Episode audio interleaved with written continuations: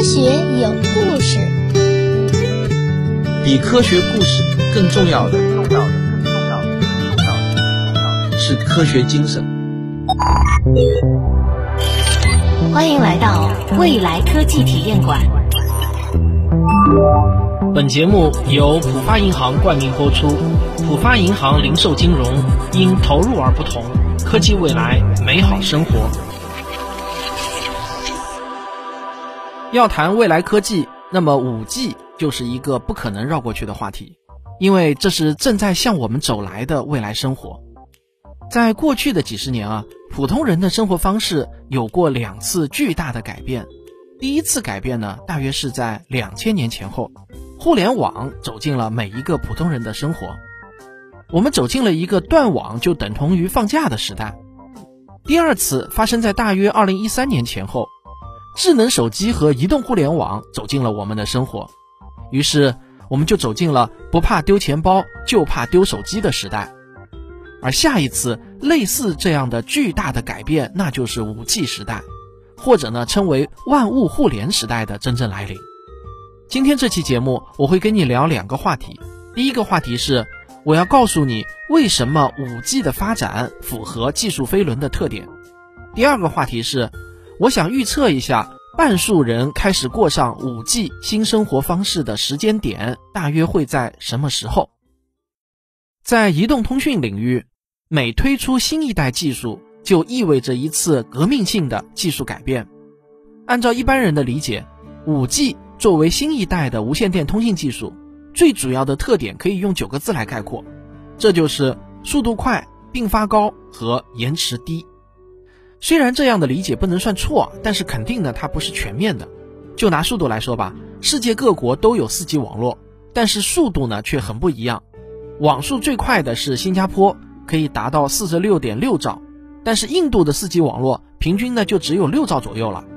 所以我们需要回归到科学原理的层面上来理解 5G 才行。所有的移动通信都是基于电磁波来进行通信。电磁波的波长乘以频率就等于光速，因为光速是恒定不变的，所以呢，知道了波长就等于知道了频率，反之亦然。因此，在我后面的这个讲述中，不管我说的是频率还是波长，其实呢都是等价的。你只需要记住一点：波长和频率它们成反比。五 G 之所以能称得上是新一代无线通信技术，最核心的技术叫做超密集异构网络，可以允许五 G。在超高频的毫米波段工作，同时可以确保以 4G 时代的十倍密度部署基站，而不会出现频谱干扰现象。更通俗的讲呢，5G 就是能够扩展到更高频的通信波段，能够利用好更大的网络带宽，能够把基站建设得更密，也能够把天线建设的密集，而不会产生干扰现象。大家只要能够把握住“超密集”这三个字，就能够理解 5G 的优势了。所以，速度快、并发高和延迟少这三个特征都与超密集的架构有关。现在的 4G 网络已经基本上呢抵达它的瓶颈了。随着基站和天线密度的增加，同频干扰现象就会越来越严重，速度呢就再也上不去了。这就是 4G 网络在科学原理上的瓶颈。新一代移动通信网络这个称号是 5G 全新的底层架构所决定的，这个架构就意味着。五 G 突破了四 G 的瓶颈，在科学原理上有很大的扩容空间。所以说啊，五 G 技术符合技术飞轮的第一个关键要素：科学原理不存在瓶颈。技术飞轮的第二个关键点是有没有充足的市场需求。这其实是五 G 在加速商用之后最被人们诟病的地方。根据2018年中国宽带速率状况报告中的数据。中国联通的 4G 平均速度已经达到了二十点四二兆，很多人都觉得 4G 网络还有很大的潜力可挖，即便不能更快了，但现在这个速度，看个电影、听个音乐，那已经是绰绰有余了。而现在风风火火建设的 5G，是不是一个伪需求呢？这里我要告诉你啊，还真的不是伪需求。5G 之所以选择在这个时间点上大力度的推广，一方面是因为 5G 的技术积累。已经可以满足大规模商业推广的需要了。另一方面，也是因为 4G 技术在应用的过程中，也真的是遇到了技术瓶颈。即便升级 4G 也很难解决了。比如说啊，有些经济发达的地区的网友就会抱怨说，为什么 4G 发展了这么多年，没有见到速度提升，反而还越来越慢了呢？这种网速变慢的感觉还真的不是幻觉，而且越是人口稠密的地区，这种情况就越是明显。因为一个 4G 基站的带宽是要平均分给所有用户的，现在流量资费呢也是越来越便宜了，还有各种各样的包月的策略，所以很多用户干脆就不用宽带了，直接用手机流量来看视频。这样一来，带宽一下子就显得不够用了。那么，到底是什么制约着带宽呢？通俗的讲啊，带宽就是一个无线电信号用到的最高频率和最低频率之间的差，带宽越大。那无线电波能够承载的数据量也就越大，这也就意味着网速能够更快。比如说中国移动的 4G 频率，其中的一个频段呢就是幺八八零到幺九零零兆赫，这个频段就有二十兆赫的带宽，所以频段就决定了它的带宽啊就没有办法再扩展了。如果想要增加带宽，那就必须要再开辟一个新的频段才行。事实上。中国移动在 4G 通信上就获得了三个不同的频段，除了刚才说的，还有二三二零到二三七零兆赫以及二五七五到二六三五兆赫。这三个频段的总带宽呢，就是一百三十兆赫。对于中国移动来说，这就是它的 4G 通信网络的带宽瓶颈。我们再来从信息传输的效率上来讲，4G 的传输效率也已经逼近到了理论极限。难以进一步提高了。这个理论极限叫做香农极限，这是信息论的基础理论。它描述了一个信道在一定的干扰环境下能传输数据的最大速率。所以，从 4G 的编码技术层面也几乎没有什么提升空间了。除了带宽问题，4G 面临的另外一个痛点就是并发数问题。如果你去现场看过体育比赛，或者呢看过那种现场的演唱会的话，你一定会有这样的体验。为什么体育场里的网络信号会这么差呢？连个朋友圈都发不出去。其实啊，如果你等到散场之后再试试看的话，你就会发现，体育场里的网络信号其实啊一点都不差。别说是发朋友圈了，就是看电影都是嗖嗖的快。那刚才看比赛的时候网络不好，难道是幻觉吗？当然也不是，那是因为负责体育场这个区域的手机基站支持不了那么多人同时连接，所以呢就被挤兑的暂时罢工了。目前应对这种情况的唯一办法就是，让移动运营商提前按照会场的人数来临时部署车载的移动基站，用来解决临时出现的这种通信拥堵问题。除了网速变慢和通信拥堵这两个很明显的民用需求以外，还有一个推动 5G 商业化的巨大力量，那就是万物互联的需求。实际上啊，普通老百姓听到 5G 这个词的时候，我猜他们首先想到的呢，肯定是手机。但是啊，你要知道，5G 的从业人员在听到 5G 之后啊，很可能首先想到的不是手机，而是 IOT，这也就是万物互联的意思。万物互联的低端版本呢，就叫物联网。水电煤气公司可以远程查看我们家里的电表、水表和煤气表，然后在支付宝上给我们发放电子账单，这就是物联网最贴近生活的应用了。而现在啊，像什么智能音箱、互联网电视这些家电呢，也已经是非常的常见了。而那些可以远程开关的电灯、空调之类的设备，对我们来说也早已失去了新鲜感。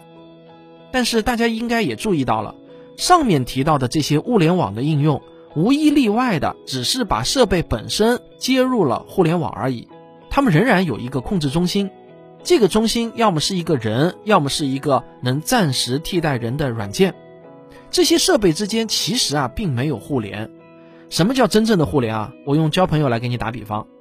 如果我想通过你来认识一位新朋友，我只需要向你要来新朋友的微信号，然后呢，我加他好友，以后的事儿就再也不需要你从中联系了。这样呢，才是我和这位新朋友之间产生了互联。同样的道理，5G 技术就好比允许所有的互联网设备互相加个微信，或者呢拉一个群。联网的设备们可以凑到一起商量一下，看看怎么把一件事情做得更好。这个模式才是万物互联。万物互联最典型的例子呢，就莫过于自动驾驶了。你可以想象一下，如果一辆自动驾驶的汽车需要变更车道，而目标车道上又匀速排满了其他汽车，他就必须与目标车道上行驶的其他汽车打个招呼，等其他汽车给这辆想要并线的汽车匀出一块地方，这辆汽车呢才能开进来。现在呢，我们是通过打转向灯这种方式来向后方的车辆传递自己想要变更车道的信号的。那如果要换成自动驾驶，该怎么处理呢？如果采用的是老式的中心化调度车辆的方法，比如说依靠现在流行的打车软件来控制，那么就需要发一个请求给控制中心，然后再由控制中心来协调目标车道上的汽车，让他们略微减速，从而给需要变更车道的汽车空出一个位置来。但是啊，发往控制中心的信号一来一回呢，就要花费几百毫秒。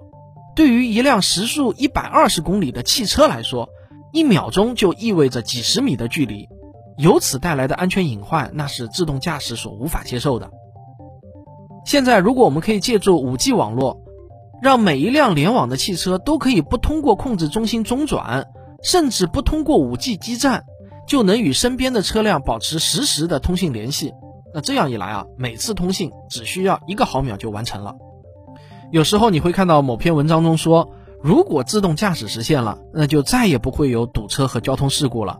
支撑这个观点的技术原理，其实呢就是万物互联技术。说句实话，目前我们的五 G 技术储备，当然还远远没有到万事俱备只欠推广的那一步，还有很多实用性的难题要等待我们解决。五 G 之所以在现阶段轰轰烈烈的开展民用化，真的是实实在在的需求驱动的结果。所以呢，五 G 它不是伪需求，它满足技术飞轮的第二个关键点。我们再来看第三个问题：五 G 目前面临的主要问题是不是能用钱来解决的？这个答案呢也是肯定的。而且制约五 G 发展速度最大的问题，恰恰就是资金问题。因为无线通讯依赖的是基础建设，它是先投入后产出的。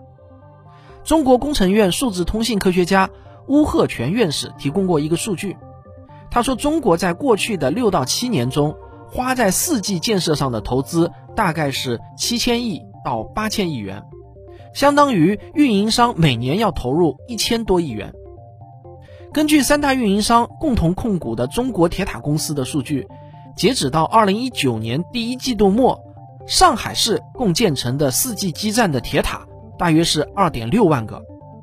如果需要对五 G 设备进行大范围的推广，所有这些铁塔那都不需要重建，只需要进行比较简单的供电改造，然后把五 G 设备挂上去就可以用了。这是推广五 G 比四 G 有优势的地方。我国的五 G 网络目前呢是工作在三千三百兆赫到五千兆赫之间的频段上的，那这是一个很高的频段，但是呢频率越大衰减就越厉害，所以基站与基站之间的距离就必须缩短。如果想要达到与四 G 相同的网络覆盖率，那五 G 的基站密度啊将是四 G 的三倍左右。也就是说，如果想要五 G 信号在上海市实现全覆盖，大约就需要建设七点八万个五 G 基站才行。当然，这些新增的基站啊，并不一定都要新建铁塔，因为五 G 设备发射信号的波长更短，波长越短呢，就意味着天线可以做得更小。毫米波允许把天线阵列做得很小，而不会产生干涉现象。所以呢，五 G 的发射设备也比四 G 设备要小巧得多。城市里的红绿灯、路灯、监控杆以及小区楼房的屋檐下都可以悬挂 5G 基站，这也是我们能够以超快速度推进 5G 建设的原因之一。除了这些发射功率较大的基站，5G 还有一种专门用来解决建筑物内网络信号问题的微基站。现在已经开通的上海火车站内的 5G 试点，其实呢就是由几十个微基站组成的信号网。但部署的难度呢，其实并不高，只用了很短的时间，这个试点就投入了运行。所以你看啊，虽然我们总是听到某个城市动辄就要建设几万个 5G 基站，听起来呢像是工程浩大的样子，但实际上它的难度应该还是在三大运营商的能力范围之内的。况且三大运营商的背后是国家的支持，在需要的时候，他们还会获得海量的贷款支持。我国的体制在办这类事情的时候，就特别能体现出一声令下，全体动员，集中力量办大事的特点。可能你不知道，我国的人口是世界的五分之一，但是我们拥有的 4G 的基站的数量却占了全世界的二分之一。所以啊，对于我国来说，能用钱解决的事情，那都不算是大事儿。相比于 5G 面临的其他阻碍，我反倒是对基站建设速度是最乐观的。好，分析至此，我们就可以得出一个结论：5G 的技术飞轮已经形成了闭环，它已经开始转动，这个飞轮也必然会越转越快，再也停不下来了。那么，我们是不是可以现在就去买一个 5G 手机，然后就坐等一秒钟下载一部高清大片的时代来临了呢？如果你是这么想的话，那可能就把我这个问题啊想得太简单了。移动通信协议就好比我们平常说话一样，还有一些你可能没有想到的麻烦在制约着 5G 的发展。比如说，移动通信协议就是其中之一。它就好比我们平常说话，如果咱们俩所使用的语言不一样，是没有办法互相交流的。所以，5G 也必须设立一个全世界统一的标准协议。确定协议这个事情。是由一个叫做 3GPP 的国际组织负责的。目前关于 5G 通信协议的稳定版本呢，叫做 R16 版，但是这个版本预计要等到2020年的六月才能最终确定下来。所以说，我们现在能体验到的 5G 还只是实验性质的准 5G。很多人呢总是喜欢用下载电影快不快来判断 5G 时代是否已经到来，但这其实啊是非常业余的想法。一秒钟下载一部高清电影这种事儿，它几乎不可能，也没必要发生在手机上。凡是你在新闻中看到的那种一秒钟下载一部高清大片的报道啊，都是在实验室中的理想状态下的测试。所有的带宽呢，都分配给了一部手机来用，那当然快了。但是啊，一旦五 G 开始大规模的商用，那就是无数的手机一起使用了，并且我们目前试点的五 G 网络都是非独立组网的网络。工作频率也并不是在理想的二十四千兆赫的波段，但其实我还想说啊，一秒钟下载一部大片的这种事情啊，它根本就是一个伪需求。当网速快到了一定程度后，就不再需要本地存储影片了，所有的服务都应该是云服务。现在实际的情况是，我国并没有直接使用带宽充足的毫米波来推广五 G，而是采用了逐步升级的策略。这是因为啊。第一，在现在的厘米波频率上，我们能够充分的利用现有的 4G 网络的基础设备，来快速的推进 5G 信号的覆盖，这是投资最少、见效最快的方案，也是最得民心的方案。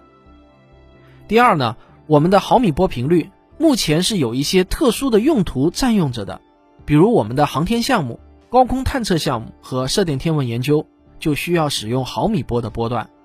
如果想把一整块的带宽资源都拿出来给 5G 通信使用的话，那国家也需要有充足的时间去协调。第三，就是我们的毫米波商用设备啊，其实还不够成熟。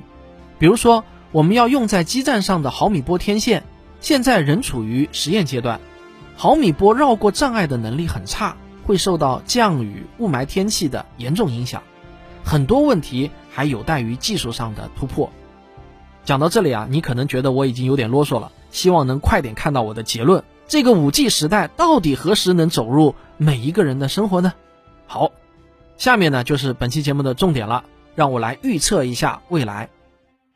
首先，五 G 时代的到来，它肯定不是一夜之间的突变，而是一个渐进的过程，但最终一定会引发一场席卷全球的大变革，整个过程可能会持续二十年。最初。身处于 5G 试点区域的人可以体验到令人惊艳的上网速度，因为这时候与你分享带宽的人数还很少，网速自然就会相当的快。这件事情现在正在发生着。另外，某些 5G 体验区也会像星星点点一般的遍布在全国各地。比如说，浦发银行就在2019年的五月份，在上海张江就推出了 5G 加智慧银行网点。如果在上海张江的朋友可以去体验一下。随后呢，随着 5G 网络覆盖面积的增大，用户数量也会急剧上升，带宽分享肯定会带来网速的下降。虽然这时候的 5G 网速肯定还会比 4G 时代快得多，但是呢，应该谈不上是惊艳了。这个过程会发生在未来的两到三年之内。再后来，有百分之五十的用户升级到了五 G 网络，这可以定义为五 G 网络完成全覆盖的重要时间节点。我预测呢，这个时间节点会在未来的四到五年内到来。在五 G 的普及过程中，会有一种神奇的智能硬件诞生。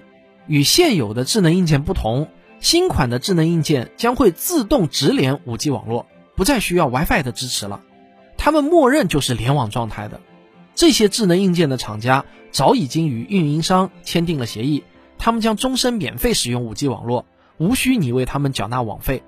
这种硬件会在五年后大量的出现，他们的应用领域也会层出不穷。到那个时候啊，大多数人才会意识到，原来五 G 不等于手机。很快，你还会发现一些厂家的配套家电之间会支持自动的通信，比如说你的空调可能会在开启前帮你把窗户关上，或者你的冰箱会把鸡蛋从电商网站上加入到你的购物车里，你的健康手环和体重秤也不会再与你的手机通信，他们会直接把数据上传到云端，交给人工智能健康管家去管理。如果你家里所有的家用电器全部都选购的是同一个品牌，那么他们很有可能啊还会做出一些更有想象力的事情。这件事情在未来的五到十年之间会逐渐呈现星火燎原之势。五年后，在一些公共场所，比如说体育馆、火车站和飞机场等人员密集的场所，你会发现上网速度比你的家里要快上几倍，甚至十几倍。当然，你需要一个真正的五 G 手机。这是因为毫米波五 G 已经在这些需求最高的地方逐渐普及了。十年后，只要在有公路的地方，我们就可以享受到来自路灯灯杆上的毫米波 5G 提供的超高速网络。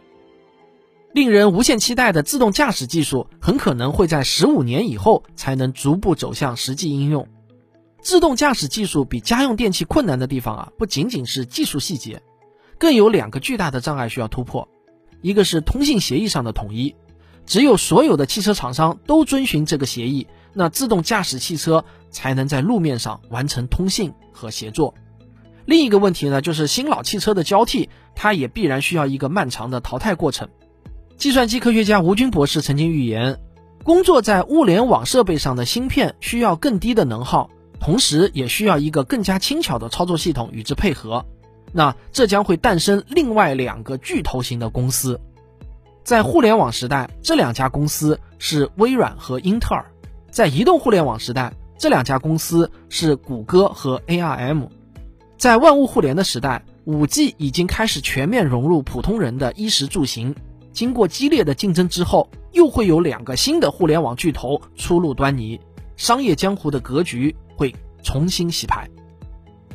那这两个巨头是谁？我们现在当然无法预测，也不知道。关于五 G，我还非常喜欢乌鹤泉院士的那句话：“四 G 改变的是生活，五 G 改变的是社会。”在后面的节目中，我们提到的未来科技多多少少都需要运行在五 G 的框架之上。五 G 就像是一条快车道，正在把周围的一切加速引向未来。好，这就是本期的未来科技体验馆。下一期，我将顺着这条五 G 铺就的快车道，带你去体验一下虚拟世界的魅力。咱们下期再见。